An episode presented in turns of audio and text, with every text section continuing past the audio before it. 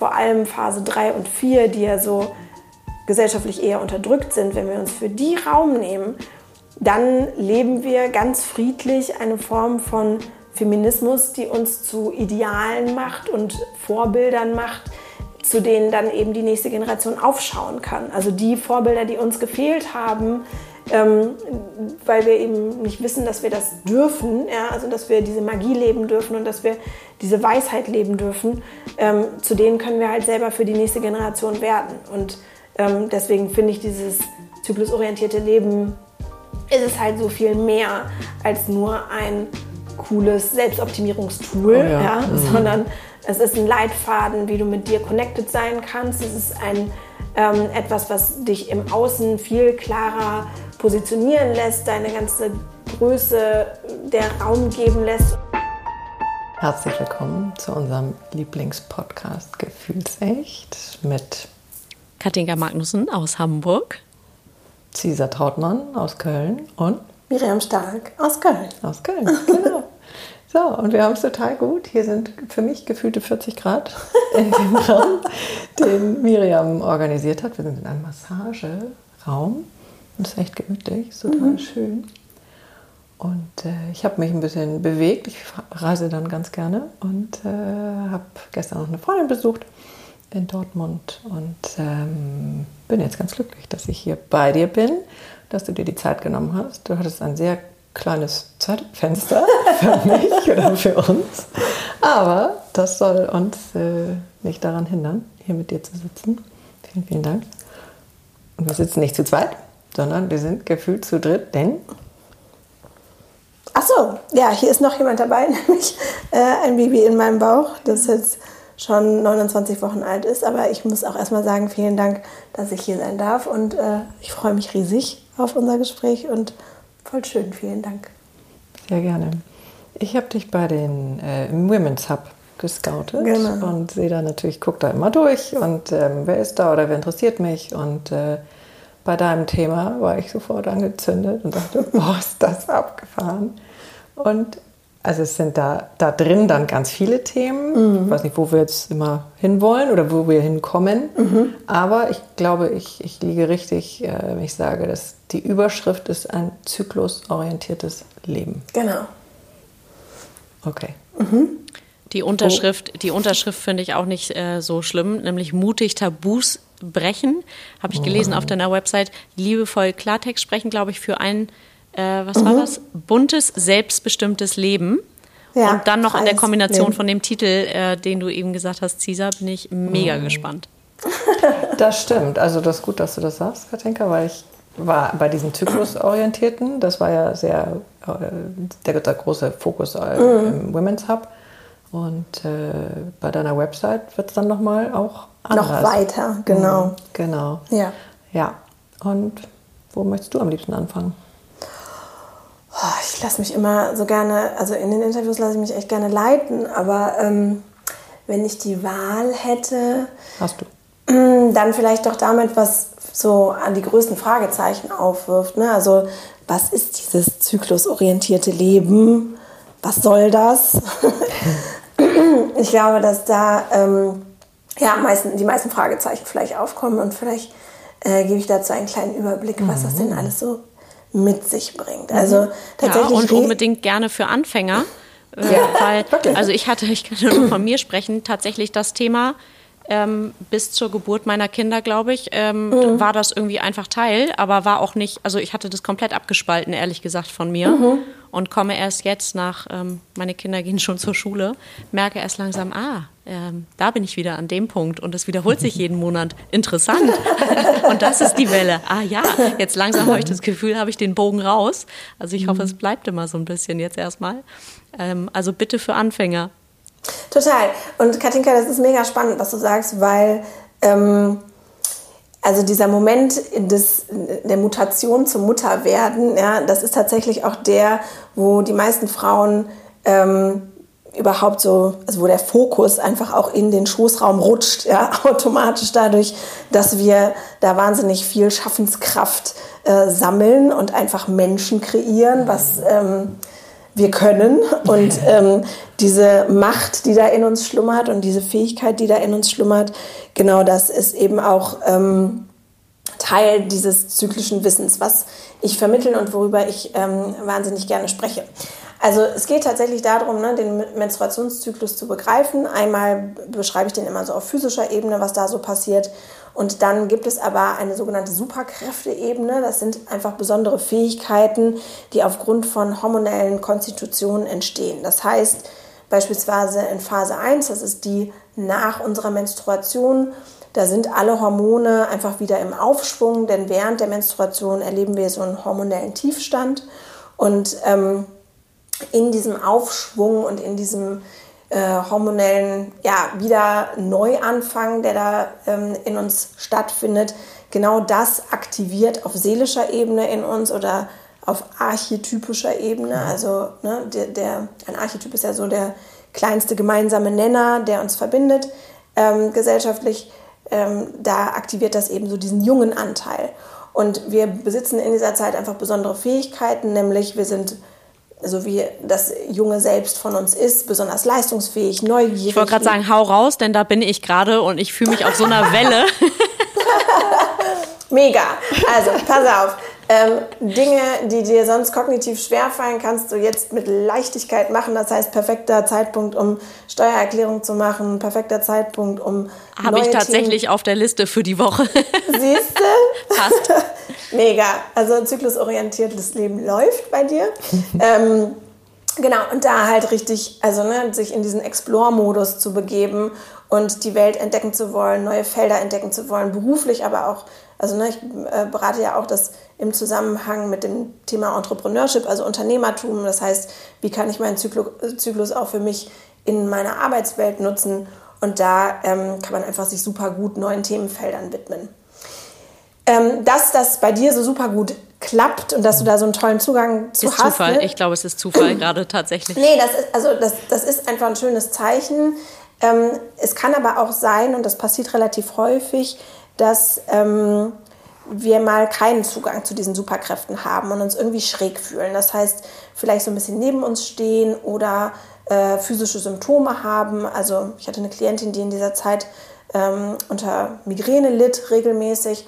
Und dann darf man sich eben diese dritte Ebene angucken, über die ich immer so spreche, und das ist die psychologische Ebene. Und ähm, die ist eben assoziiert mit dem, was dieser archetypische Anteil mit sich bringt. Das heißt, wir aktivieren ja diesen jungen Anteil in uns und auf psychologischer Ebene wollen dann Themen aus Kindheit und Jugend eben gesehen werden. Spannend. Das heißt, wenn wir einfach ähm, Erlebnisse haben, die noch Heilung, also sich Heilung wünschen oder Themen, es Themen gibt, die eben noch Heilung bedürfen, dann machen die sich meist über ja, physische oder auch emotionale Symptome sichtbar.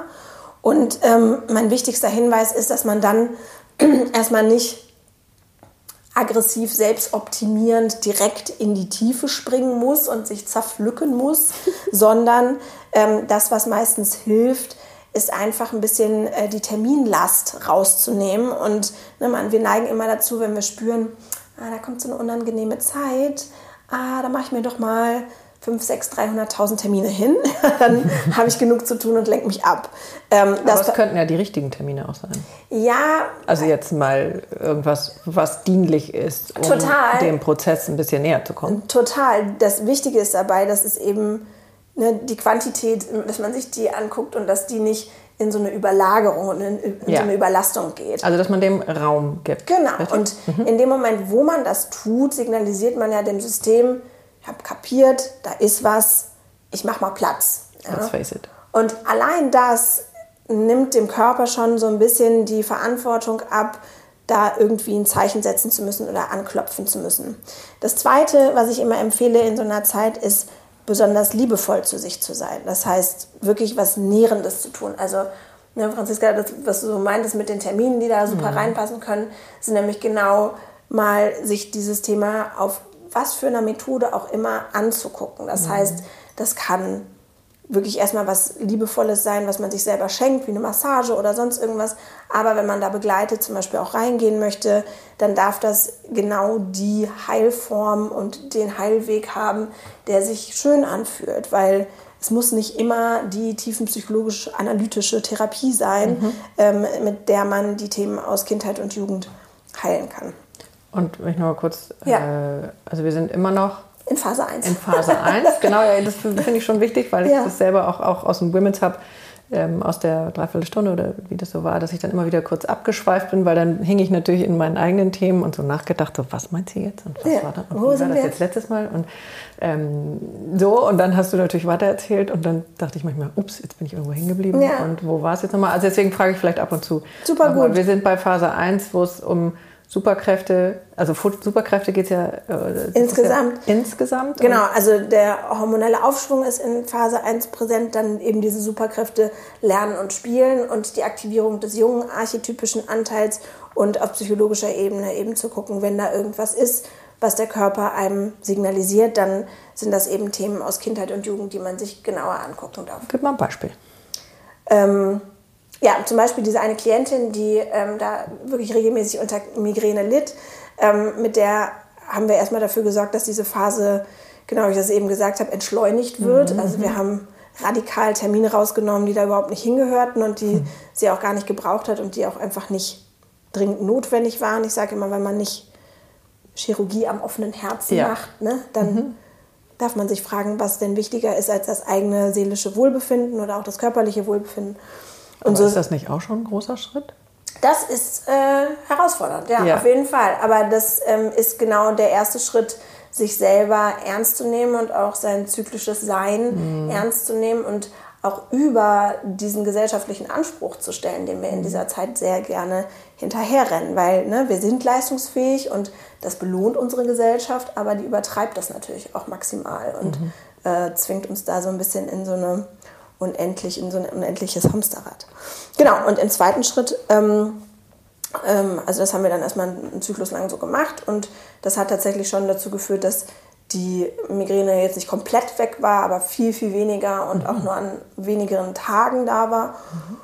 Und äh, im zweiten Schritt sind wir dann tatsächlich so stückchenweise zusammen in, im Coaching-Prozess reingegangen und haben uns die Erlebnisse aus Kindheit und Jugend angeguckt und dann geschaut, was braucht denn dieser Anteil, der da noch im Schmerz ist, ne? was mhm. wünscht er sich eigentlich und ähm, haben das symbolisch oder auch jetzt im Leben für sie kreiert, sodass ähm, sich dieser Anteil einfach heilen konnte und ähm, die Migräne danach dann weg war.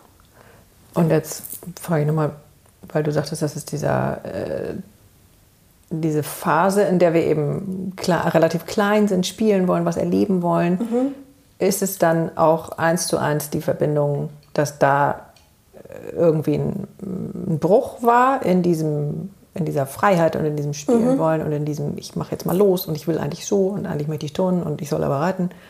Ja, ähm, absolut. Also es ist das häufig, kann man schon miteinander sofort es ist, verbinden. Es, es, ist häufig so, wenn, wenn, wenn die Kindheit eben nicht frei und unbeschwert, wie das ja bei den wenigsten ja. von uns der Fall ist, ja, aber wenn das eben nicht der Fall war und oder auch die Themen, die dann in der Kindheit stattgefunden haben, im Laufe der Jahre nicht behandelt wurden mhm. oder ne, so mitgeschliffen wurden, mhm. dann fungiert der Zyklus einfach wie so ein seelisches Silbertablett und mhm. serviert es dir nochmal und sagt, hallo, mhm. damit darfst du dich nochmal beschäftigen, wenn du Lust hast. Ne? Genau. Und eben auch auf die Art und Weise, wie du Lust hast, das zu machen. Und ähm, das stimmt schon. Also ich, ähm, ja, also da, wo ich sag mal, viel negative Erlebnisse in der Kindheit stattgefunden haben, da mhm. ne, zeigt sich das eben auch sehr stark in der Phase 1. Also ich bin ja auf diese Systematik in meiner Arbeit gestoßen, weil ich im Coachen erstmal nur immer auf diesen zwei Ebenen unterwegs war und, und dann eben geguckt habe, situativ, was ist denn dran?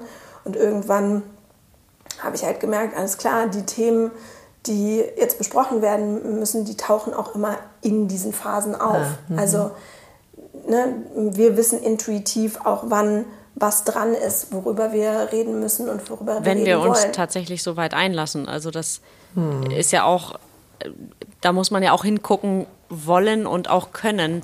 Aber du sagtest gerade, Miriam, ähm, bei deiner Arbeit tatsächlich wir haben das vorhin gar nicht ähm, im, im, ersten Gang benannt. Du bist ja promovierte Wirtschaftspsychologin. Also du hast genau. dich mit dem bist da jetzt nicht so reingestolpert, weil du irgendwann mit als Mutter festgestellt hast, oh, der Zyklus und irgendwie bestimmt der mein Leben, sondern ähm, du hast tatsächlich Psychologie studiert und auch in dem Feld, glaube ich, lange gearbeitet. Ja, wobei also mein Schwerpunkt schon in der Arbeits- und Organisationspsychologie lag und ich habe promoviert zum Thema Entrepreneurship. Also ich habe so in der maskulinisierten Welt mhm. gearbeitet, in der leistungsorientierten, patriarchalen akademischen Landschaft äh, gearbeitet, also sehr, sehr konträr zu dem. Ja, ist auch lustig, was gerade mit deinem Körper passiert. Ich sehe euch ja nur per Video, aber du wirst so ganz äh, strukturiert und steif und äh, ja. ja, es ist so, wie es sich eben da angefühlt hat. Ne? Ja. Und ähm, das, was ähm, ja, das, was ich mir jetzt an Selbstständigkeit eben selber kreiert habe, ist ähm, das exakte Gegenteil davon, weil das mhm. fühlt sich alles sehr fließend und sehr weich fein. und sehr liebe fühlt sich sehr fein an, ja. Und, und, sehr liebevoll an, genau, mir selber auch gegenüber. Aber der Weg dahin war jetzt nicht, war jetzt kein Spaziergang. So, das, ähm, das ist, ich bin eher, ist ja, das ist ja meistens nicht. bin eher so der Typ, der ähm, auch so richtig doll mal auf die Herdplatte packen muss oder der auch heftigere Signale vom Körper braucht, um wirklich den diesen Lebensschiff dann zu machen. Aber ähm, was, genau, dieses ganz, was waren ganze, deine Signale, wenn ich da einmal.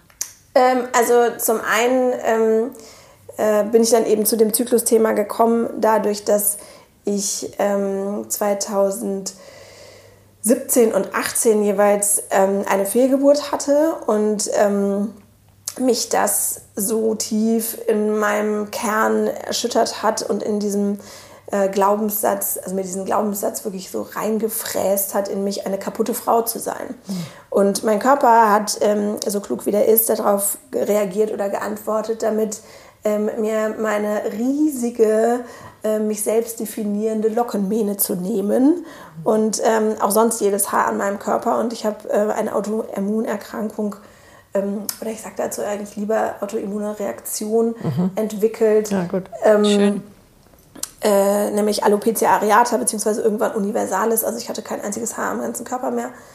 Und ähm, das hat mich eben vor die Herausforderung gestellt, mich nicht mehr hinter diesen Haaren verstecken zu können und äh, irgendwie so mitspielen zu müssen dadurch, sondern ähm, es hat mir auch den Raum gegeben, hinzugucken, wer bist du denn ohne Haare und wer willst du denn sein? Ne? Und was ist, was macht dich weiblich, ohne dass du diese vermeintlich gesellschaftlichen Aushängeschilder von wahnsinnig langen Wimpern und irre langen Locken hast. Mhm.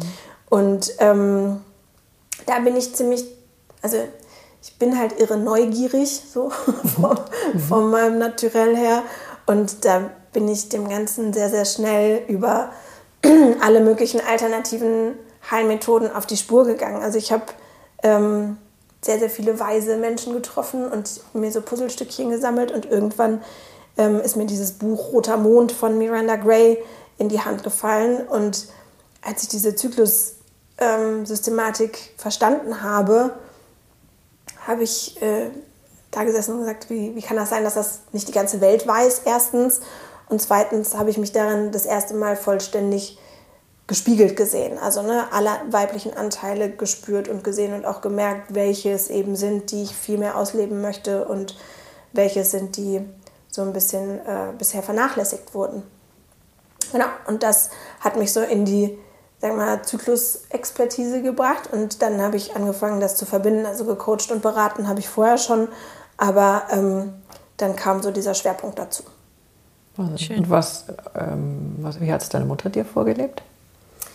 Meine Mutter ähm, ist ja Iranerin ähm, und die ähm, ja, das kann man gar nicht so, also ich könnte nicht so klar sagen, so wie das häufig ist, ne, dass sie im äh, Patriarchat sich so äh, angepasst hat und äh, einfach nur ähm, ja, dieses, diese Stereotypen, archetypischen Rollenbilder von leistungsfähiger Frau und Mutter bedient hat und den Rest eben nicht, mhm. ähm, sondern ich habe schon auch so ihre magische Seite erleben dürfen und sie ist auch auf jeden Fall also ne, eine starke Frau und gleichzeitig dadurch, dass sie eben einen Migrationshintergrund hat und sich hier in Deutschland, ähm, das bei den meisten Menschen mit Migrationshintergrund ist das größte Bestreben, äh, als guter, gut integrierter Mensch wahrgenommen zu werden. Mhm.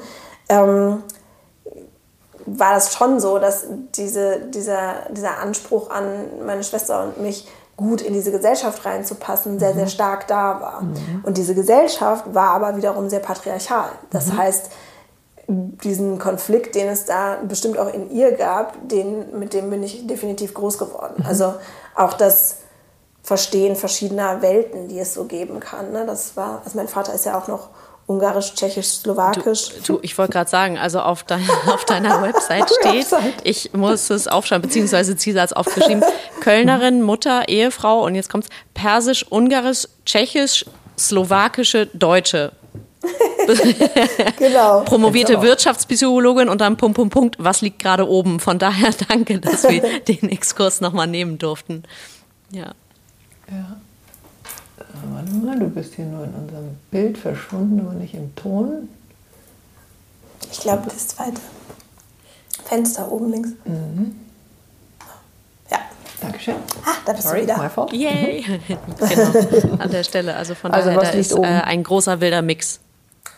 Ähm, von diesen ganzen ähm, Nationen, die Katinka jetzt aufgezählt mhm. hat, äh, als ich die dann durchgelesen habe und äh, auf unseren Zettel da geschrieben habe, dachte ich, weiß ich gar nicht, wie das so ist, wenn man zu viel buntes Blut in sich hat, äh, ist das dann, ist man montags irgendwie iranisch und dienstags slowakisch? Oder wenn ich koche, bin ich irgendwie ungarisch? Oder ich weiß gar nicht, ob ungarisch drin war, aber. Doch, ist drin. Ja. Ähm, also witzigerweise, und ich habe so gebetet, dass mir das nicht passiert. Meine Mutter hat ja gar nicht richtig Persisch mit uns gesprochen, aber so diese Worte, mach das nicht, ähm, das ist teuer, ah, okay. das ist schön, äh, guck mal der Mann, guck mal die Frau und ähm, so, ah ja, um, und, um, um Gottes Willen. Das mhm. sind so diese persischen Worte, die, mit denen ich aufgewachsen bin und völlig ferngesteuert lebe ich das bei meiner Tochter. Also ich kann nichts dagegen tun und ja. es rutscht mir einfach raus. Ja? Und die wächst mit diesen paar persischen Brocken auf.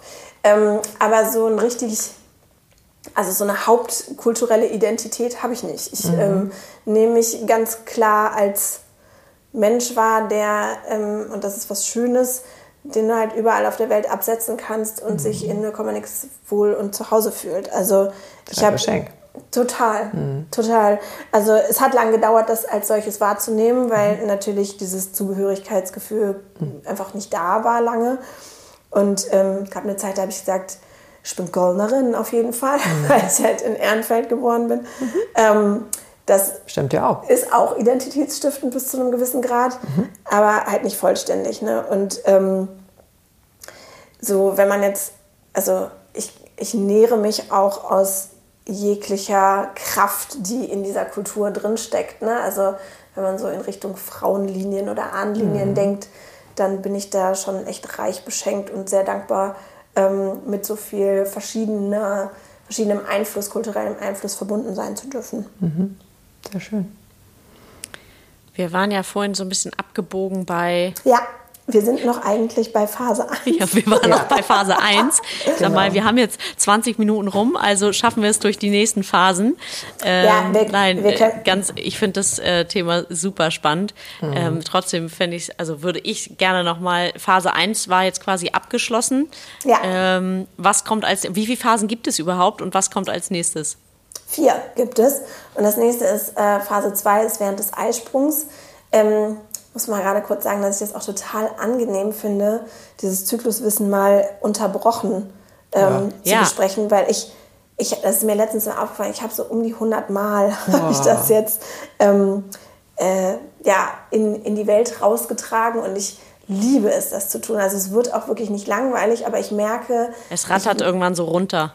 Genau, ich möchte, also ich finde es schön, ähm, also ich finde es jetzt gerade total angenehm und zukünftig möchte ich tatsächlich auch nach der Babypause ähm, Frauen, die jetzt schon länger zyklusorientiert gelebt haben, auch darin ausbilden, das Wissen weiterzugeben, weil ich mhm. mag das überhaupt Schön. nicht, dass das so an meiner Person klebt, mhm. sondern ähm, mir ist das wichtig, dass es einfach so viele Menschen wie möglich erreicht. Deswegen kann man auch, ähm, wenn ich nicht, also wenn ich in der Babypause bin und dann nicht persönlich da bin, ähm, das Wissen sich auf meiner Homepage als Videostream angucken, mhm. weil mir das sehr wichtig war, dass nur weil ich jetzt mich um diesen kleinen neuen Menschen kümmere, ähm, dass das Wissen trotzdem eben zugänglich ist. Und ja, und im Grunde genommen, also was ich so faszinierend finde, das hatten wir ja ganz zu Anfangs schon mal, dass ähm, wer, wenn nicht wir, Frauen, die das jeden Monat meistens ähm, durchleben, mhm. ähm, aber nie darüber sprechen. Wer, wer, nicht, wenn wir, kann die Erfahrung weitertragen. Ja. Ähm, so von daher, aber das wäre eh noch eine, Fa eine, Frage für später gewesen. Warum ist das Thema so wenig präsent, gerade in den ersten Jahren und mit Pubertät und so weiter und so fort? Ähm, mhm. Aber ähm, vielleicht auch wenn das etwas starr im Ablauf ist, ähm, was passiert bei, bei Eisprung und Phase 2? Ja, und, nee, und äh, kommen wir auch automatisch zu, wenn wir in die zweite Zyklushälfte gehen, weil die ist äh, gesellschaftlich weniger repräsentiert als die erste. Hm. Ähm, Phase 2 ist äh, ähm, eben gekennzeichnet durch den ähm, Eisprung, das heißt das Östradiol, das ist so das Hauptöstrogen im Körper in der ersten Zyklushälfte, das erreicht da so seinen Peak. Und weil Mutter Natur natürlich ihre ganzen Mühen ähm, ja, so sehr belohnt sehen möchte, macht die uns in dieser Zeit einfach wahnsinnig sexy. Unsere Haut glänzt. ähm, wir sind äh, total unwiderstehlich. Ähm, wir fühlen uns ja auch so, ne? Ja, total. Ist, also mhm. es gibt eine Autorin, die Caesar, du rutschst da gerade so hin und her. Fühlst du dich gerade so? Nö, aber die nennt es das Diven-Hormon. Oh. Ah, mega. Ähm, das heißt, also ne, damit sind wir tatsächlich dann ausgestattet und ähm, ähm, genau, und gleichzeitig ähm, ja, macht es eben, also bringt dieses äh, Östrogen heim mit sich, dass wir wahnsinnig genussvoll, also das sind unsere Superkräfte in dieser Zeit, dass wir eben sehr genussvoll und liebend sein können. Und genau das, also diese Weichheit und dieses Fließende in uns und dieses aber auch Nährende und Umsorgende. Und Empfangende. Und Empfangende. Das ist ja zum Eisprung irgendwie die auch, genau, also das, das, Thema, das, ne? das Offene, ja. Mhm. Aber auch ne, das, die, diese Schale zu sein, ja. genau. Ähm, das aktiviert in uns diesen mütterlichen Anteil, also archetypischen Anteil in uns. Und ähm, ich äh, weise immer sehr gerne an dieser Stelle darauf hin, dass mir wichtig ist, dass wir nicht wie die Gesellschaft und dieses mütterliche Ideal uns so vorgelebt wird, wir diese Superkräfte immer so ins Außen fließen lassen. Das heißt, mhm unsere Kinder, Partner, Freunde, wen auch immer, immer alle anderen umsorgen und versorgen, sondern diese Superkraft des Genießens auch tatsächlich mit uns selber teilen. Also mhm. Selbstliebe betreiben, ähm, äh, masturbieren, äh, sich äh, wirklich mit sich ähm, genussvoll auseinanderzusetzen, sich was Leckeres zu essen zu kochen, mhm. einen Song zu hören, den man liebt und so weiter. Also ne, das ähm, wirklich mit sich einfach auch als nährenden Moment im Zyklus wahrzunehmen. Zu zelebrieren. Total. Mhm. Und es gibt ähm, aber natürlich auch viele Frauen, die diese Zeit auch als eher ja, nicht so schön erleben. Also die Symptome, die da, die meisten, die da auftauchen, ist natürlich der klassische Mittelschmerz. Assoziiert mit dem ist halt häufig ein Kinderwunschthema. Das heißt, da signalisiert der Körper eben auf schmerzhafte Art und Weise, dass Fruchtbarsein einfach ein Thema hat, mhm. ja, was man sich dann eben angucken darf, meistens gemeinsam auch in der Partnerschaft. Aber sag nochmal was zu dem Wort Mittelschmerz, das ist mir neu. Genau, mhm. beziehungsweise ich war gerade hängen geblieben an dem Wort natürlich, weil... Ähm nee? Also Mittelschmerz ist einfach ein schmerzhaft empfundener Eisprung. Das ist so wie Unterleibskrämpfe, aber am Eierstock. Klar. Mhm. Okay, also wie klassischer Regelschmerz, so wie man das. Ab, genau, aber woanders lokalisiert. Also okay. den, den, Regelschmerz, den du spürst, der ist wirklich in der Gebärmutter, also so zentraler und die Eierstöcke sitzen ja so an den Seiten von der Gebärmutter und da zieht es und krampft es dann halt richtig. Das macht der Körper, um eben den Hinweis auf dieses Thema zu geben. Genau. Und, es ist ja richtig einseitig. Genau. Ne? Also entweder die eine Seite oder, oder die, die, andere. Seite. Wenn man ganz doller Fühler ist, dann fühlt man, ah, diesmal rechts, nächstes Mal links. Genau. Mhm. Und das ist aber zu unterscheiden von einem ganz normalen Eisprungsgefühl. Also man kann äh, wenn man gut ne, mit seinem Körper connected mhm. ist, kann man den Eisprung an sich auch spüren und das zieht manchmal auch, ne, weil das einfach, weil da wirklich, also dieses gibt ja das LH, das luteinisierende Hormon, das hüpft von der oder sendet das Signal von der Hirnanhangsdrüse runter zum Eierstock und sagt halt zu der Eizelle, die am meisten herangereift ist, spring. Mhm. Und in dem Moment geht Jetzt. die halt auf. Also ich finde das so abgefahren, ne, ja. weil das ist halt ein sehr simpler Job, ja, aber ein so ja. entscheidender Job. Ja.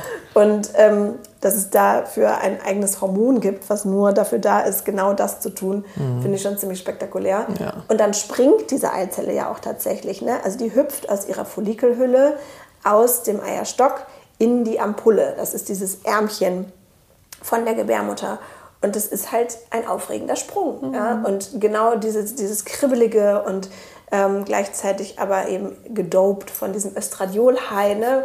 äh, wohlfühlige, das können wir in dieser Zeit leben, wenn wir eben Zugang zu dieser Superkraft haben. Und überdeckt davon, ähm, also es kann halt überdeckt davon sein, dass da auch einerseits diese Kinderwunschthemen sammeln sich da gerne, aber auch ähm, schwierige Geburten.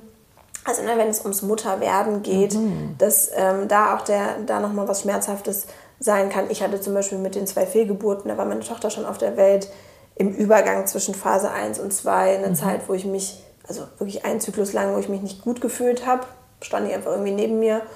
Und als ich gemerkt habe, alles klar, mein Mann und ich dürfen da einfach noch ein reelles Ritual leben, mhm. ja, um uns zu verabschieden, mhm. ähm, hatte ich halt im nächsten äh, Zyklus wieder super Zugang zu meinen ähm, genussvollen Estradiol-Superkräften. Okay, wow. Mhm. Genau. Und ähm, diese beiden Phasen, die ich jetzt beschrieben habe, also Phase 1 und 2, die werfen erstmal keine großen Fragen auf, was so diese archetypische Bezeichnung betrifft, weil in unserer Gesellschaft sowohl die junge, leistungsfähige Frau als auch die mütterliche, die sich um alle kümmert, ähm, gut repräsentiert sind ja. und ähm, jetzt keine äh, Rollenbilder sind, die wir nicht kennen. Hm. Jetzt wird es aber spannend. Jetzt kommt drei. Denn äh, in Phase 3 ist es so, dass der magische archetypische Anteil aktiviert ist und allein bei diesem Begriff fangen die meisten schon an zu stutzen.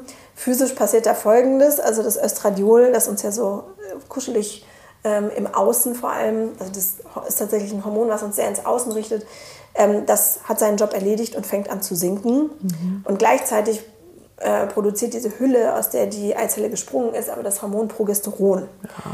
Und Progesteron ist ein Hormon, das äh, dazu da ist, also um die Einnistung eigentlich ähm, ja, zu befähigen. Das heißt, der Körper geht immer erstmal davon aus, dass eine Schwangerschaft stattfindet, weil er hat sich ja so verdammt viel Mühe gegeben. Warum sollte das nicht der Fall sein? Ja?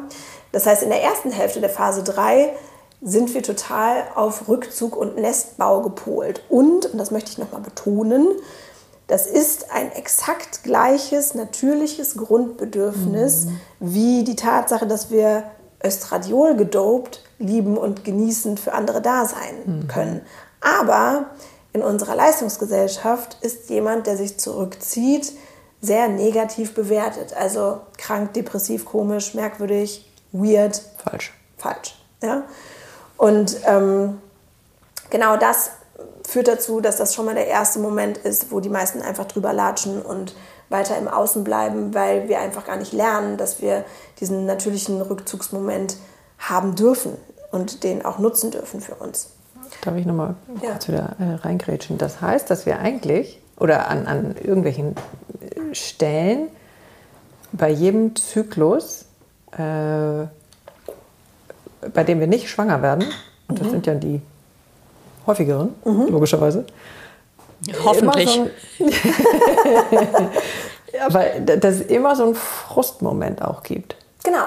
Also ähm, zu dem komme ich jetzt, also in, in dem Moment, wo zehn Tage nach dem Eisprung, wenn der mhm. Körper nämlich merkt, all die Mühe, ja, mhm. all die Vorbereitung, all die jahrelange Selektion, ähm, die ja auch stattfindet, um so, ein, äh, um so eine Eizelle auch mal ähm, überhaupt heranreifen zu lassen. Also dieser Auswahlprozess, der, der geht so lange wie ähm, ähm der geht so lange ähm, seit der 22. Schwangerschaftswoche. Da haben wir die maximale Anzahl an Eizellen in unserem Körper und ähm, dann irgendwann fängt das an, sich eben zu reduzieren, bis mhm. es ähm, so bei ungefähr 400 nee, 40.000 liegt, wenn wir starten. Mhm. Ähm, aber ähm, äh, das, ja, also das, das ist einfach ein sehr, sehr langer, differenzierter Auswahlprozess, der da stattfindet, um diese eine Eizelle, die es dann sein soll, springen zu lassen. Und die wird dann aber nicht befruchtet. Und da gibt es definitiv einen gewissen Umf-Moment, ja, wo, wo, der Körper denkt, so, oh. aber, und das ist das Spannende und Tolle daran, da war bald halt eine ganze Menge vorbereiteter Schaffenskraft in uns, ne? Ah. weil wir halt dabei waren, den Plan hatten, einen gesamten Menschen produzieren zu wollen.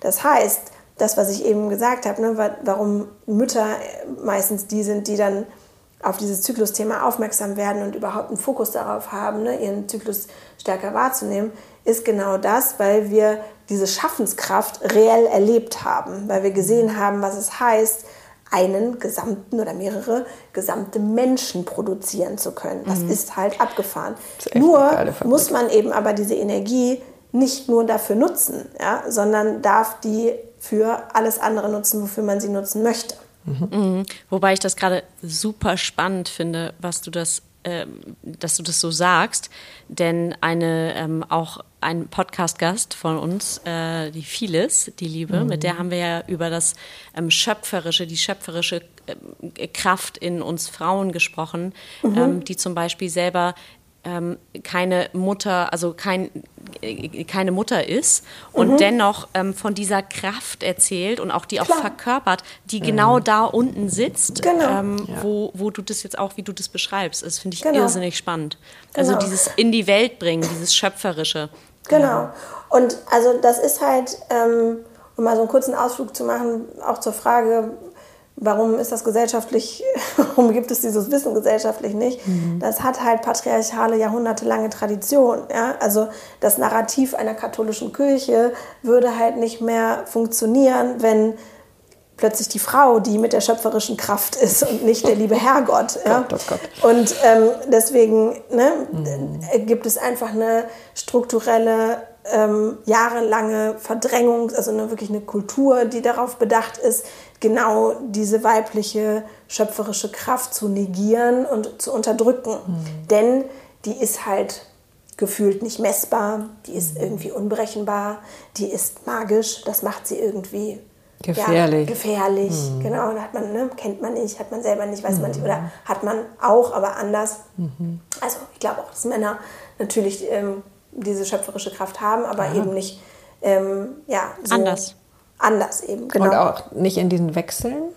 Äh, das ist total abgefahren. Also ich werde das sehr häufig gefragt, ne, was ist denn jetzt mit den Männern? Yeah. Was ist denn mit dem Zyklus? ähm, und es gibt tatsächlich eine NASA-Studie, in der jetzt kürzlich erst festgestellt wurde, dass die auch einen hormonellen mhm. Zyklus haben, mhm. in einem zweiwöchigen Rhythmus. Ähm, und äh, die produzieren ja genauso Östradiol und Östrogen und Progesteron halt zur Spermaproduktion. Und das, da ist so das Kraftzentrum eher die Prostata, in der eben diese ganzen, der ganze männliche Juice so mhm. gebraut wird. Ne? Mhm. Aber ich habe halt immer gemerkt, wenn ich in dieses Thema mich reinlesen will, da werde ich müde. Und das ist für mich so ein Hinweis darauf, dass das nicht mein Feld ist, sondern mhm. dass ich mich wahnsinnig darüber freue, liebe Zuhörer, wenn ähm, jemand sich berufen fühlt. Ne? Und ja. äh, also weil ich glaube auch, dass aus der Kombination dieser beiden mhm. Wissensbereiche man super schöne ähm, ja, gemeinsame Projekte und äh, Wissensvermittlung eben auch für alle Geschlechter, die wir haben, irgendwie ja.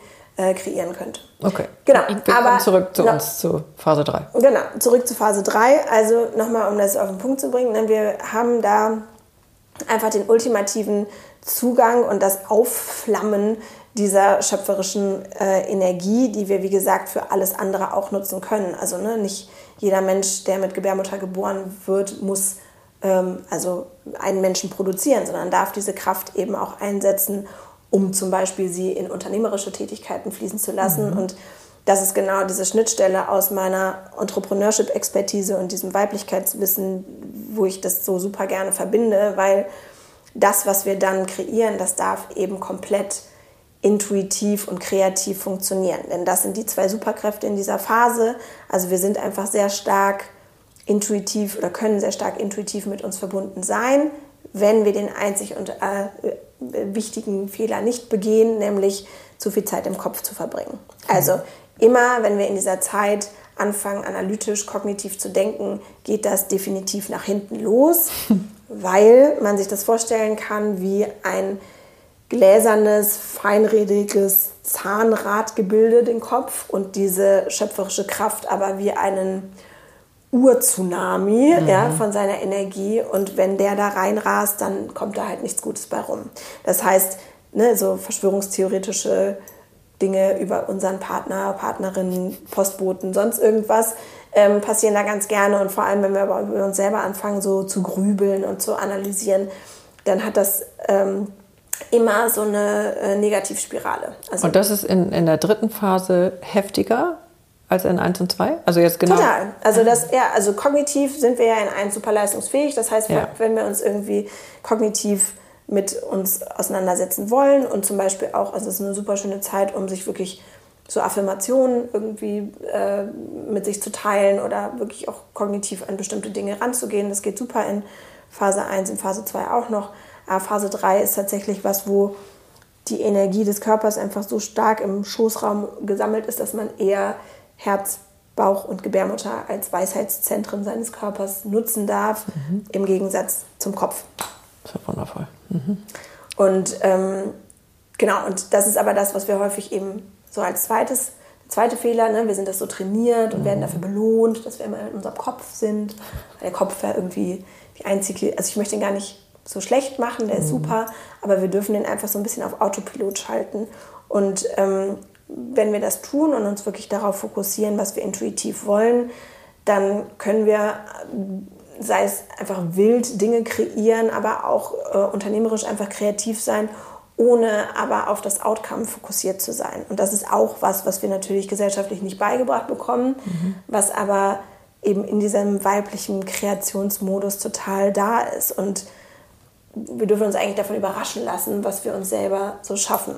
Mhm da ist noch ein wichtiger Aspekt in dieser Phase 3, nämlich der Punkt, dass durch diese Abkehr von der Außenwelt und die tiefere Innenschau bei uns ähm, tatsächlich so ein Moment der Seelenhygiene stattfinden darf. Ne? Also das ist wirklich so mal reinfühlen, wie ihr das so schön sagt, was liegt denn oben? Ne? Mhm. Also was ist denn dran? So mhm. gibt es ein Thema, gibt es irgendwas, was vielleicht gehen möchte, wovon ich mich loslösen möchte? Denn dafür können wir wunderschön die Phase 4 nutzen, zu der ich jetzt auch komme. Aber ähm, das ist eben so der Moment, wo wir einfach uns stärker mit uns in der Tiefe verbinden, als im Außen fokussiert zu sein. Dank diesem wunderschönen Progesteron. Mhm. genau, und das beginnt eben zu sinken in dem Moment, wo der Körper feststellt, alles klar, Eizelle wurde nicht befruchtet, äh, Schaffenskraft darf man für alles andere nutzen. Ähm, und diese, ähm, äh, also in dem Moment, wo das Progesteron seinen Tiefpunkt erreicht, weiß die Gebärmutter, alles klar, das Endometrium, also die Gebärmutterschleimhaut, die ich jetzt aufgebaut habe, kann ich loslassen, darf renovieren, braucht man nicht mehr.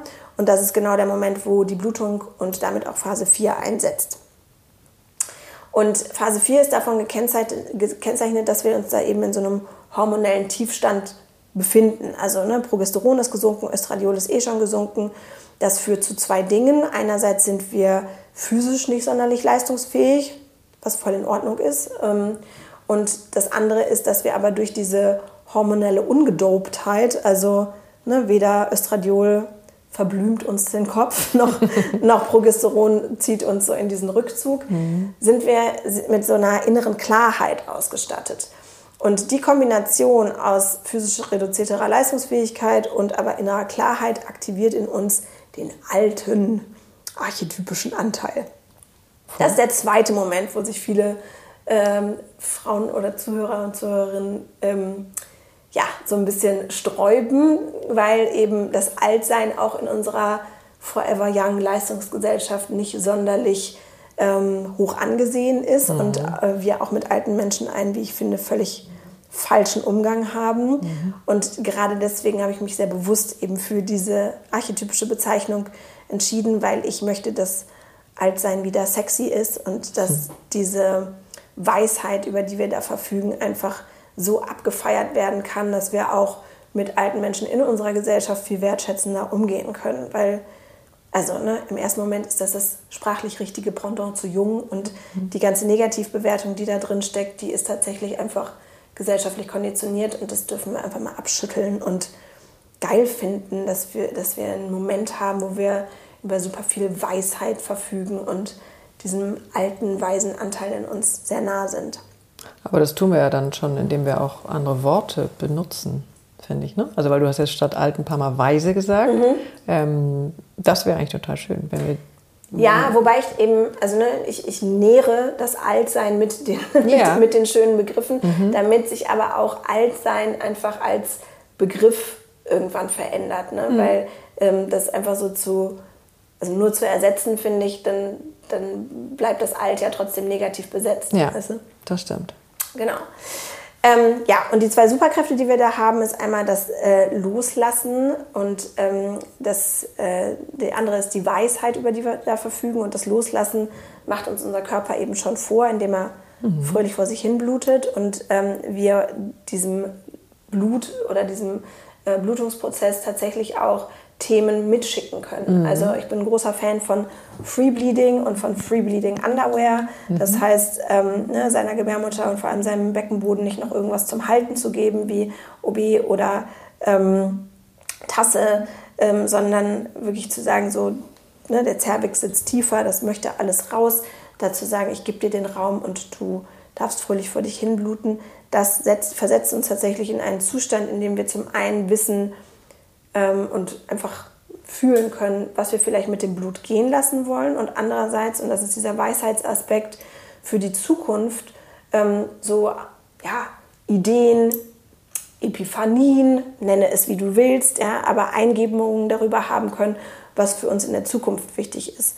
Und dadurch wird eben dieser äh, Phase 4 Moment wie zu so einem seelischen Anker, weil wir wissen, was kann gehen und was ist nicht mehr wichtig und was ist aber für uns in der Zukunft wichtig und worauf wollen wir uns vielleicht im nächsten Zyklus mehr fokussieren. Und ich erlebe das ganz oft bei Frauen, die die Pille nehmen, die eben keine natürliche Blutung erleben und auch keinen richtigen Zyklus erleben, ähm, dass es da einfach eine ganz krasse Orientierungslosigkeit gibt, die sich ähm, vor allem im Beruflichen meistens zeigt, aber dann eben auch auf alle anderen Lebensbereiche sich so ausweitet.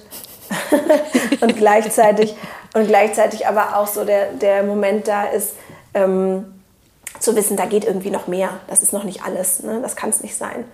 Und ähm, das Spannende ist, dass man aber eben diese Magie, die in Phase 4 liegt, wenn man die nutzt, dass das wirklich so ein seelischer Anker sein kann, weil man weiß, was darf gehen, man weiß, was darf kommen. Und gleichzeitig, wenn man aber auch diese, das befolgt, was der Körper in dieser Zeit will, nämlich in die Ruhe zu gehen und keinen krassen Leistungssport zu betreiben, sondern von mir aus Yin-Yoga zu machen oder so, dass man dann auch wirklich physisch belohnt wird mit einer richtig fetten Ladung Energie, die einen auch wieder durch den ganzen Zyklus äh, trägt. Wenn man das nicht tut, also wenn man drüber latscht, dann kriegst du halt eine fette Quittung davon. Also das ist Was heißt die, das? Ja, chronische Müdigkeit ist das meistens so. Also du, das ist ja ein, physisch gesehen ist das wie so ein Tankstellen, so ein Pitstop-Moment des Körpers, einfach all die Säfte und Kräfte und Energien einfach wieder aufzuladen. Und wenn wir da mal drüber marschieren, weil wir ne, patriarchalgesellschaftlich ähm, dieses ganze Blutungsthema total negativ stigmatisiert ist, dann verpassen wir einfach diesen nährenden und wichtigen Moment für uns und erleben in, im gesamten Zyklus, also das zieht sich tatsächlich wie so ein Kater durch den Rest des Zyklus, ähm, zieht sich dann einfach eine Müdigkeit. Und ähm, auch eine, ja, also wir sind halt weniger in unserer Kraft einfach. Und würdest du sagen, weil ich bin ein bisschen noch hängen geblieben an dem Thema Loslassen, also weil dafür ist die Regel ja sozusagen. Ähm, und wenn wir eben in früheren Zeiten, Kindheit, Jugend, wann auch immer, das mit dem Loslassen nicht so gut konnten, aus welchen Gründen. Ähm, oder andersrum, noch direkter, manche Frauen haben ja sehr starke Ja. Symptome, Ja. also physisch, psychisch, Ja. vor allem in der Regel. Ähm, also da gibt es mit Sicherheit auch eine Verbindung. Ja, also das, was sich so auf psycho psychologischer oder seelischer Ebene abspielt, sind dann so zwei Themen, die man sich angucken darf. Das eine ist das Thema Vergänglichkeit, das eben assoziiert ist mit dem Loslassen. Das heißt, wenn es in der eigenen Sozialisation, also im Aufwachsen, zum Beispiel einen Verlust von einem Elternteil oder sowas gab, dann und das noch nicht richtig verwunden ist, also geheilt ist, dann hält die Gebärmutter praktisch stellvertretend noch an diesem Thema fest und krampft. Ähm, das andere ist eben assoziiert mit dem äh, Thema ähm, Offenheit für höhere Erkenntnis.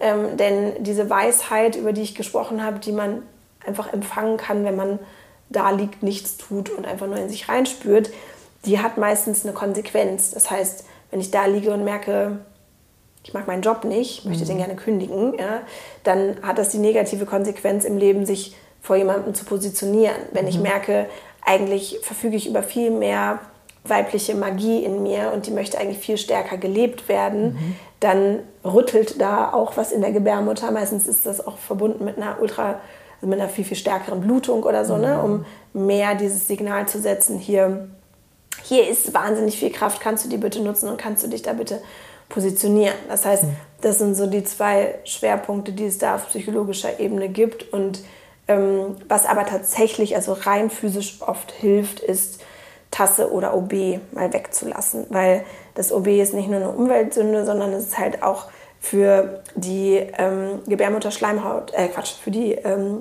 Vaginalschleimhaut nicht so gut, weil es mhm. äh, austrocknend wirken kann.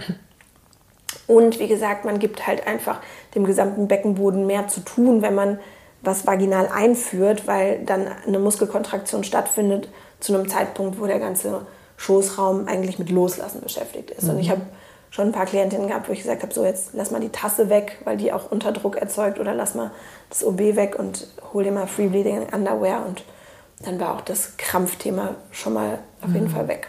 Sehr gut. Wow. Mhm. Und ich meine, kennst du irgendeinen oder eine Gynäkologin, die, die das die irgendwas in die Richtung mal gesagt hat?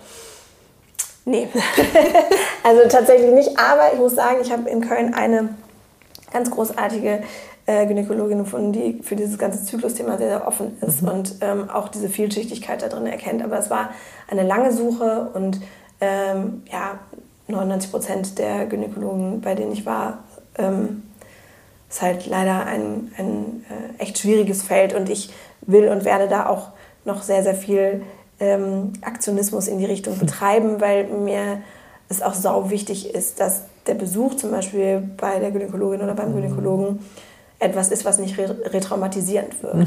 Ja. Weil ähm, das passiert. Da können wahrscheinlich fast alle Frauen was das sagen. Das passiert regelmäßig. Ja. Ne? Also wir tun so, als ob das irgendwie der Zahnarzt wäre und mhm. dabei ist das irgendwie unser Schoßraum und das wie so das Heiligste, was mhm. in, in, unserem Körper ist. Und ähm, wir alle speichern irgendwie traumatische oder zumindest traurige oder schamhafte Erlebnisse. Anspannung. Anspannung und mhm. ne, irgendwas in unserem Schoßraum, wenn wir nicht total gut und super satt mit uns connected sind. Mhm. Ähm, und dann ist halt so eine, sag mal, sehr funktionelle Untersuchung, macht überhaupt keinen Sinn mhm. und ist auch meistens nicht sonderlich respektvoll. Mhm. Das stimmt. Große, große Themen. Ja. Wahnsinn. Aber ich würde sagen, wir sind einmal durch die vier Phasen durch. Ja. Ähm, ich bin voll dankbar, weil ich äh, viel, viel mehr mitgenommen habe. Wahrscheinlich könnte ich es mir noch fünfmal anhören. Tue ich ja sowieso. ähm, und nehme jedes Mal noch mehr mit. Und ich freue mich echt schon total, dass ich äh, mit Sicherheit bewusster irgendwie damit umgehen werde. Katinka, wie geht's dir?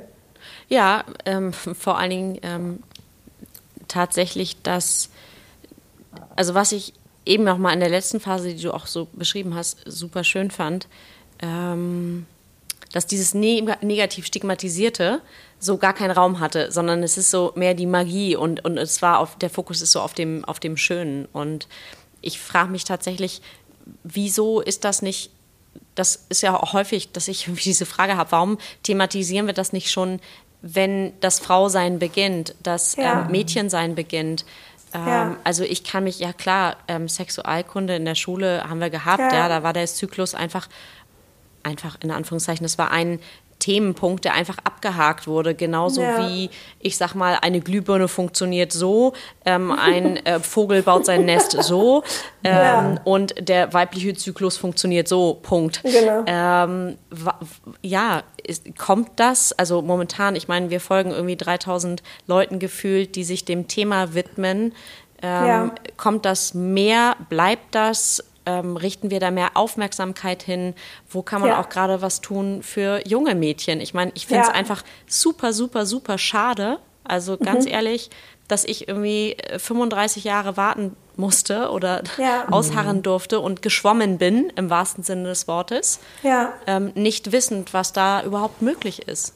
Ja, also ich ähm, arbeite daran und das ist tatsächlich eines der ähm, ersten Projekte, die nach der Babypause anstehen, das Thema in die Schulen zu bringen, mhm. weil also das drängt sich eben so auf. Ja. Und ähm, es gibt aber schon ein paar Kolleginnen, die das eben zumindest auf physischer Ebene und dann in Verbindung auch, ich glaube, mit Superkräften ähnlich äh, beschreiben. In der Tiefe, also ne, auch in der psychologischen Tiefe, ähm, finde ich, darf man das kindgerecht auch trotzdem schon zu Beginn machen, ne? weil ich finde auch wichtig zu beschreiben, dass nicht immer alles toll sein muss ja? und auch das Erleben der Zyklusphasen auch schon im jungen Alter eben sehr, sehr unterschiedlich ist. Ne? Ich habe jetzt diese archetypischen Anteile als kleinsten gemeinsamen Nenner beschrieben, aber wie jeder äh, Mensch, der mit Gebärmutter geboren wird, seinen Zyklus empfindet, ist halt ultra individuell. Also mhm. es ist so wie unser, unser äh, wie sagt man, Fingerabdruck, so individuell. Ne? Und ähm, gleichzeitig, du hast komplett recht, ich habe mich auch tierisch geärgert, dass ich da saß und dachte, ich muss erst irgendwie, wie war ich da? 32 oder 33 werden, bis ich auf dieses Wissen stoße. Ja. Das ist eine Frechheit. Mein Biologielehrer war immer halb betrunken und hat irgendwie nach Kippe gerochen. Von dem wolltest du dir sicher nichts irgendwie über deinen Zyklus anhören. So. Ähm, äh, und gleichzeitig haben wir aber die Chance, indem wir unsere zyklischen, unsere zyklischen Bedürfnisse ausleben und offen ausleben und weiter darüber kommunizieren. Das heißt vor allem Phase 3 und 4, die ja so gesellschaftlich eher unterdrückt sind, wenn wir uns für die Raum nehmen, dann leben wir ganz friedlich eine Form von Feminismus, die uns zu Idealen macht und Vorbildern macht, zu denen dann eben die nächste Generation aufschauen kann. Also die Vorbilder, die uns gefehlt haben, ähm, weil wir eben nicht wissen, dass wir das dürfen, ja, also dass wir diese Magie leben dürfen und dass wir diese Weisheit leben dürfen, ähm, zu denen können wir halt selber für die nächste Generation werden. Und ähm, deswegen finde ich dieses zyklusorientierte Leben, ist es halt so viel mehr als nur ein cooles Selbstoptimierungstool, oh ja. ja mhm. sondern es ist ein Leitfaden, wie du mit dir connected sein kannst. Es ist ein, ähm, etwas, was dich im Außen viel klarer positionieren lässt, deine ganze Größe der Raum geben lässt und gleichzeitig aber auch politisch ähm, der, dem gesamten ähm, Thema einfach viel mehr Raum gibt und wir dadurch auch in so einen gesamtgesellschaftlichen Ausgleich von weiblicher und maskulinisierter Energie kommen können. Und ich glaube, dass das wahnsinnig heilsam für diese Welt ist. Ja, ist es Wenn, ja jetzt schon und ich würde gleich auch an euch appellieren, ohne mich da rauszunehmen, weil ich 52 bin und ihr 36 das, und ihr habt kleine Also ich habe tatsächlich noch einen langen Fragekatalog im Kopf, aber vielleicht müssen wir das irgendwo fortsetzen.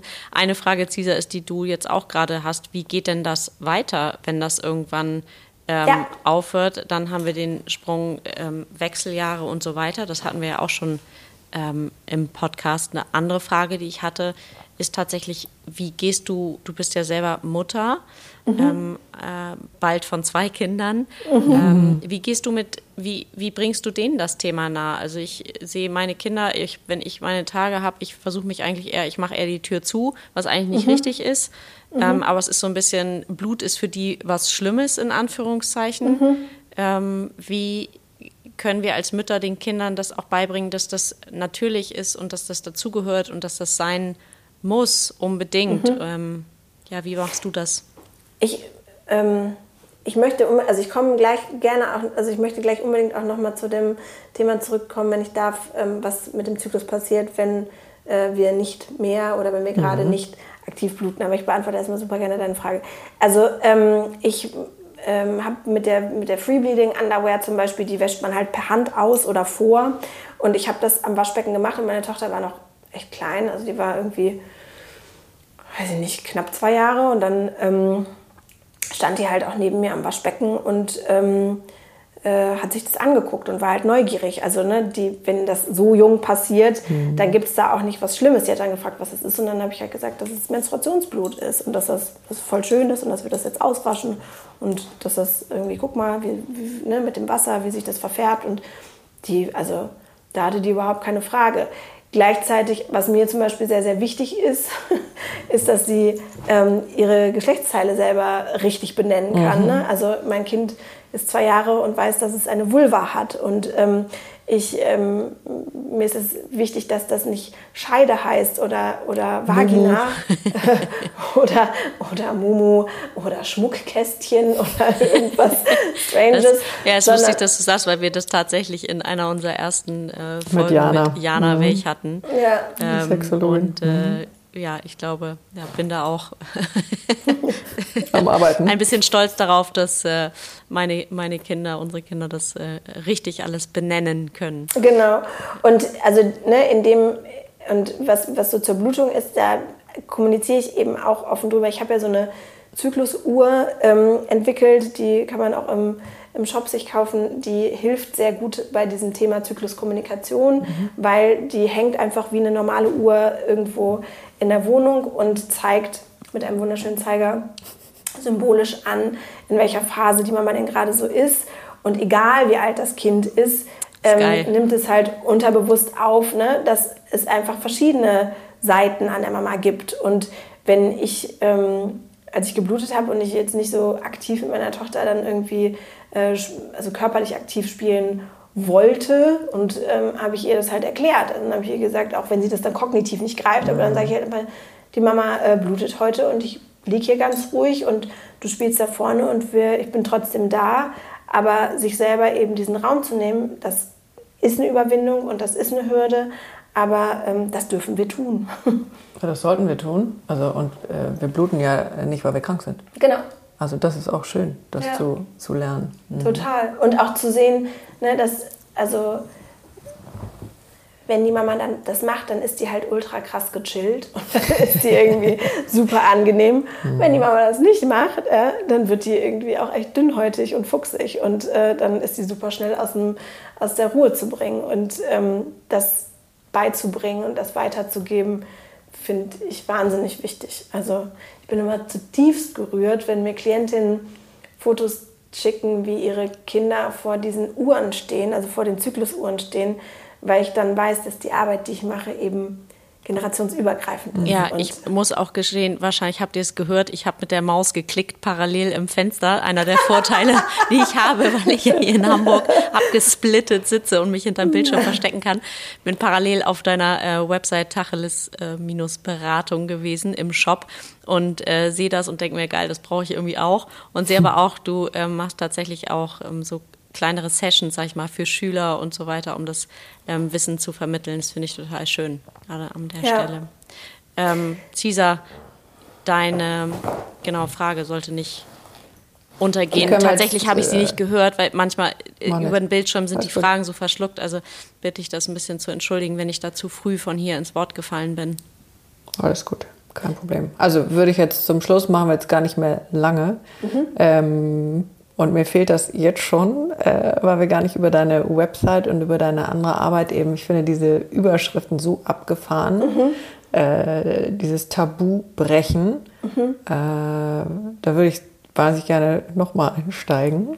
Ähm, wir warten dann mal deine Babypause ab und mhm. dann geht es irgendwie wieder los.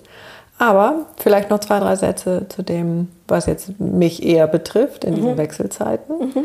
Äh, habe mich tatsächlich auch wirklich viel informiert inzwischen, mhm. viel gelesen und äh, ich habe eine völlig andere Meinung als meine Mutter mhm. in ihrer Zeit der mhm. Wechseljahre. Und äh, ich bin total geflasht, was da alles passiert, mhm. was da, also was, was ist nochmal wieder, also ich will nicht sagen eine Epoche, aber es ist wirklich eine ganz, ganz Toll. besondere, tolle, tiefe, bis jetzt finde ich großartige Phase. Ja, also dieser, ne, das zyklische Sein, was ich so beschreibe und diese Phasen, die sind eben nicht nur Teil des Menstruationszyklus, mhm. sondern logischerweise eben auch unsere Lebensphasen. Mhm. Ja? Und ähm, nach dieser Zeit des Mutterseins, was kein reelles Muttersein sein muss, ne, sondern des äh, sich so sehr ins Außengebens ähm, zyklisch auch äh, passiert eben in dieser Lebensphase, in der du bist, der Kontakt eher mit so einer Innenschau mhm. und dem Zugang zu extrem viel Magie. Ja. Ich liebe es auch mit Frauen in diesem Alter zusammenzuarbeiten, weil da einfach so eine auch schon so eine Selbstverständlichkeit da drin herrscht, dass das so ist. Ne? Also dass es diese Magie gibt und dass man die nutzen kann. Ähm, es ist grundsätzlich so, dass man, auch wenn man nicht aktiv blutet, seine Zyklusphasen spüren kann. Das heißt, auch während der Stillzeit zum Beispiel, wo das Prolaktin ähm, den, den, die Follikelreifung oder die Eizellreifung verhindert, ähm, kann man seine Zyklusphasen spüren, auch mhm. wenn man ähm, einfach, wenn die Menstruation mal zwischendurch ausbleibt. Was halt cool ist am zyklusorientierten Leben ist, wenn man sich, wenn man seine archetypischen Anteile kennt und seine Phasen kennt, mhm. dann ist ähm, die Zeit der Perimenopause, in der die Phasen einfach unterschiedlich lang und unterschiedlich intensiv werden, mhm. ähm, nicht mehr so eine Huch, jetzt bin ich hier und Huch, jetzt bin ich da Reise, sondern man weiß halt, ah, okay, der Anteil ist dran, ah, okay, mhm. der Anteil mhm. ist dran. Das heißt, Ne, es ist auch eine schöne Vorbereitungszeit auf diese Zeit und gleichzeitig darf man aber auch einfach davon, ja, wie, wie du das so beschreibst, auch mit so einer Offenheit und Neugierde mhm. in diese Zeit reingehen, weil man hat eben Zyklusphasen auch darüber hinaus. Mhm. Also man spürt die Zyklusphasen auch Postmenopause. Mhm. Ähm, nur äh, ja, sind die während der Perimenopause unterschiedlich lang, weil mhm. eben bestimmte Themen und bestimmte Bereiche unterschiedlich gelebt werden wollen. Es ist die intensivste Zeit mit sich vielleicht, mhm. die man so haben kann, ne? mhm. weil vorher, also du jetzt zum Beispiel als Mutter, ne, ist erstmal so das, das eigene, in der Jugend ist so das eigene Heranreifen dran, dann ist das Muttersein dran, dann mhm. kümmert man sich um die und irgendwann kehrt man sich halt mehr in sich und mhm. hat so den massiven Zugang zu allem, mhm. oh, was, da so, ja, was, da so, wartet. Und das ja. ist halt mega schön. Ja, also, es ist wirklich, also ich sehe ja. das ja auch so. Und, aber es ist ja ein ganz großes Feld. Total. Also, das schaffen wir jetzt nicht mehr. Nee, aber es ist halt auch leider völlig falsch stigmatisiert. Und Voll. wenn wir versuchen, und das ist genau das Gleiche wie im Zyklus, wenn wir versuchen, in dieser Leistungsorientierung und im Außen zu bleiben, mhm. dann werden wir zu diesem ähm, Perimenopausen-Klischee einer zickigen Frau, mhm. weil sie sich ihrer eigenen Bedürfnisse eben nicht bewusst ist, beziehungsweise denen nicht gerecht wird. Mhm. Also mhm. ne, an alle Frauen in der Perimenopause, ihr dürft euch in euch kehren ja, mhm. und mit euch und eurer Wahnsinnsmagie verbinden und einfach das machen, worauf ihr Bock habt. Das darf mhm. sowieso jeder Mensch, mhm. aber ne, das da in dieser Zeit noch doppelt und dreifach mehr. Voll. Und das Feuer genießen. Ja. That's what I do. Sehr gut. Sehr schön. Katinka. Ja, ich äh, weiß überhaupt nicht, wo ich, wie, wir, wie wir ein Ende finden, weil das, ähm, also tatsächlich habe ich hier, was ich seltenst mache, ähm, zwischendurch äh, rechts und links auf, mit Bleistift hier auf den Zettel gekritzelt. Ähm, mit noch Fragen ohne Ende, aber das holen wir irgendwann nach, Cesar, wie du schon gesagt hast, nach Babypause. Super gerne. Ähm, ist das äh, das Buch Roter Mond hast du vorhin erwähnt. Würdest, ja. War das so dein äh, Waking Moment? Würdest du das empfehlen? Also, also um so einen ähm, gut fundierten, auch physischen Überblick zu bekommen, empfehle ich immer super gerne ähm, äh, Period Power von Macy Hill. Mhm.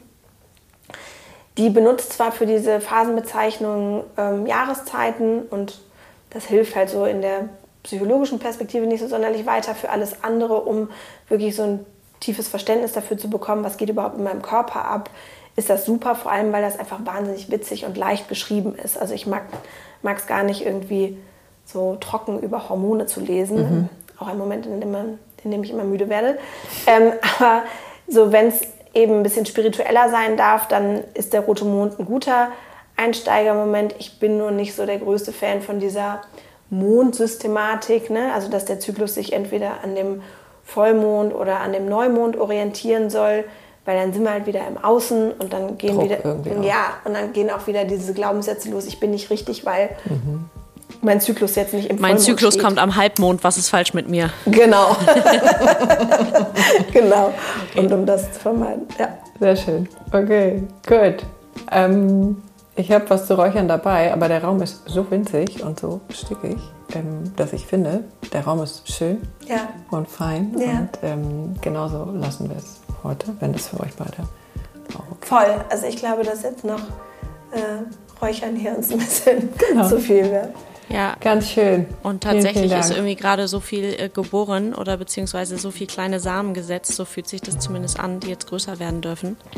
Ähm, von daher ganz herzlichen Dank aus Hamburg. Mhm. Ähm, Danke dir. Dr. Miriam Stark. Ich glaube, das haben wir auch äh, gar nicht äh, erwähnt vorhin. Ja. Ähm, das soll nicht unerwähnt bleiben. Und ähm, ja, vielen, vielen Dank für deine Zeit. Ich bin gespannt ja. aufs nächste Gespräch. Danke dir und danke ja, euch. Vielen Dank, Miriam. Dankeschön. Ganz schön. Danke.